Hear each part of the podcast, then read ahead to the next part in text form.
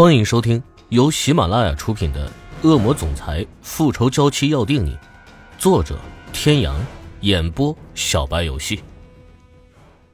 第二百一十五集，池小雨从他的手里接过的那对娃娃，可以看得出来，相比于店里的其他瓷器，这对娃娃的做工算不得是最好的。他们一个是老头，一个是老太太，全都笑容可掬。只是那个老太太的底部有一个明显的豁口。太太，这对娃娃是我们店里的一个学徒做的，您要是喜欢，送给您了，可以吗？店主笑着点点头，回到收银台下面拿了一个包装盒出来，把那两个娃娃小心的放了进去，然后装进一个手提袋里递给了他。希望您和您的先生能像这对娃娃一样白头偕老。可以看得出来，店主是一个极其会做生意的人。虽然池小雨和欧胜天没有在他的店里选购什么贵重的东西，可他的嘴里仍然说着讨巧的话，高高兴兴地将他们送出了门。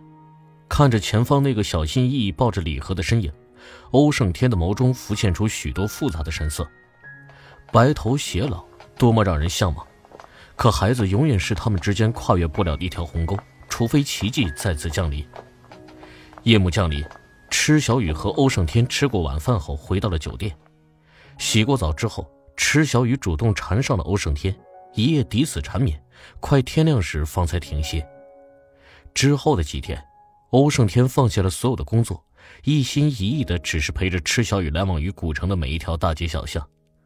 他们就像所有正在热恋中的情侣一样，做着所有情侣都会做的事情，手牵着手压马路、看电影、吃饭。像是有一种无形的默契在两个人之间流转，每天都安排的满满当当。他们彼此心里都明白，一旦离开了这里，那么一切又将回到原点。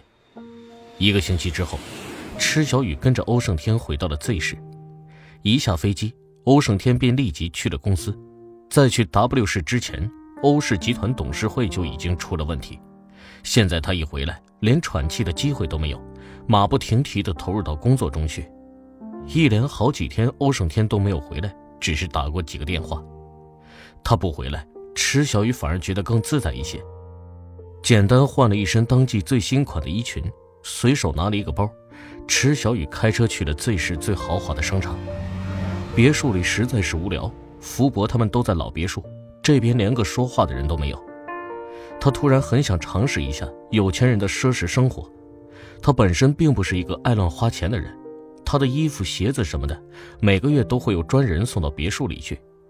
可是他今天也不知道自己是怎么了，大概是憋闷的太久，也需要发泄一下吧。到了商场，看着琳琅满目的商品，再看看那些不时走过他身边大包小包的美女太太们，他不得不承认，女人真的天生就是衣服、鞋子、包包的奴隶。就算是他也不例外，只是他以前好像没有发现自己原来还有这样的天赋。或许这是女人与生俱来的本事，不需要有专人去专门指导。进了几家奢侈品店，像别人一样提着大包小包出来，池小雨觉得心情果然是好了很多。原来电视剧里很多女主角一生气就喜欢购物血拼，就是因为没有什么比购物时放肆的刷卡更让女人有快感了。她觉得以前的自己真的是太傻了，虽然不知道欧胜天的财力到底有多雄厚。可他也知道，若是让他花，几十辈子都不一定能花完。他干嘛给他省？池小雨自嘲，经历了这么多的事情，他也算是明白了一个道理：骨气有时候真的不值一提。太为别人着想，到头来苦的是自己。看着脚下一堆的东西，全是世界顶级品牌的各式 logo，有些头疼起来。他好像忘记了自己是一个人来的，买的有点多了，拿不动啊。夫人，这些东西我替您送到车上去。突然响起的声音把他吓了一跳，一回头看见一个穿着黑色西装的男人。这人是什么时候走到他身边的？他竟然一点感觉都没有。不过他立马也就明白了，怪不得他出门的时候没有人阻拦，这附近看来暗中监视他的人不少啊。那个男人知道他从来都没有放弃过想要得到自由的念头，所以才会对他这么的不放心。不过也无所谓，反正这也不是第一次了。喜欢跟就跟着吧，这样他还有免费的劳动力可以使唤，倒是省了不少事。保镖把他的东西全部都拿走了，他拍了拍手，心情愉悦的又进了一家店。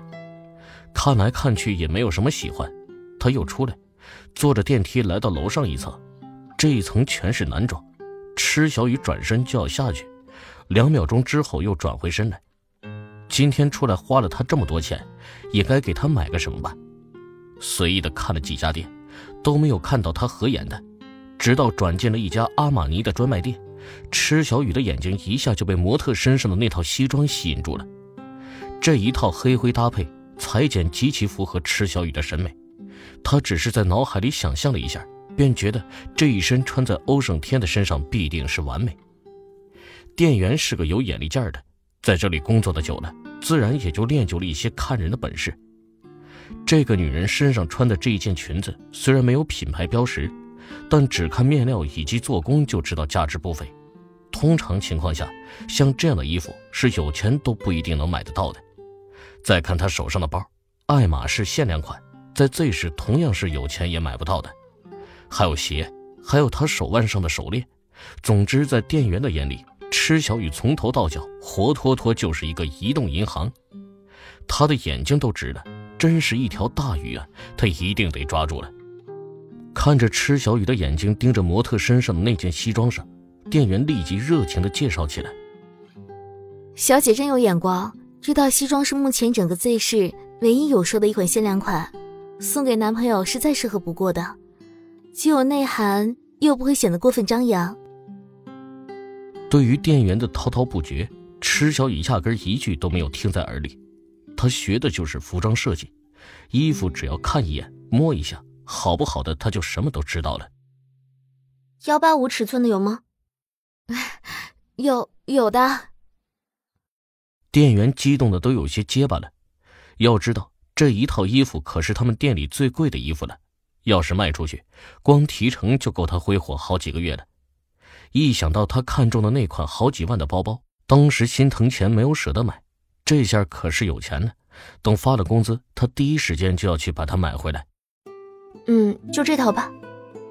店员一听他说就要这套，欢天喜地的正要再说几句恭维的话，突然间一道突兀的女声插了进来：“这套我要了，给我包好。”店员和池小雨都是一愣，特别是当池小雨回头看到来人是谁以后，脸色变得尤为难看。这不就是几次三番想要害他，最后害了他孩子性命的罪魁祸首吗？一上午的好心情。在看到他的那一刻，全部被破坏了。看到他，池小雨就会想到他曾经对自己所做的一切；看到他，他就会想到他所失去的那个可怜的孩子。最主要的是，看到他，他就会想到他失去了一切。可那个口口声声说爱他的男人，却让这个罪魁祸首逍遥法外。池小雨自心底深处所散发出来的浓烈恨意，连店员都感受到了，他不禁后退了两步。这二位看起来好像是认识，并且看起来关系不是太好。天哪，该不会又是原配和小三儿的戏码吧？店员的眼睛在二人之间来回滑动着，一想到原配和小三，他的心里顿时凉了半截儿。这单生意多半又要黄了。只是生意黄了不要紧，可千万不要在店里打起来。各位听众朋友，本集到此结束，感谢您的收听。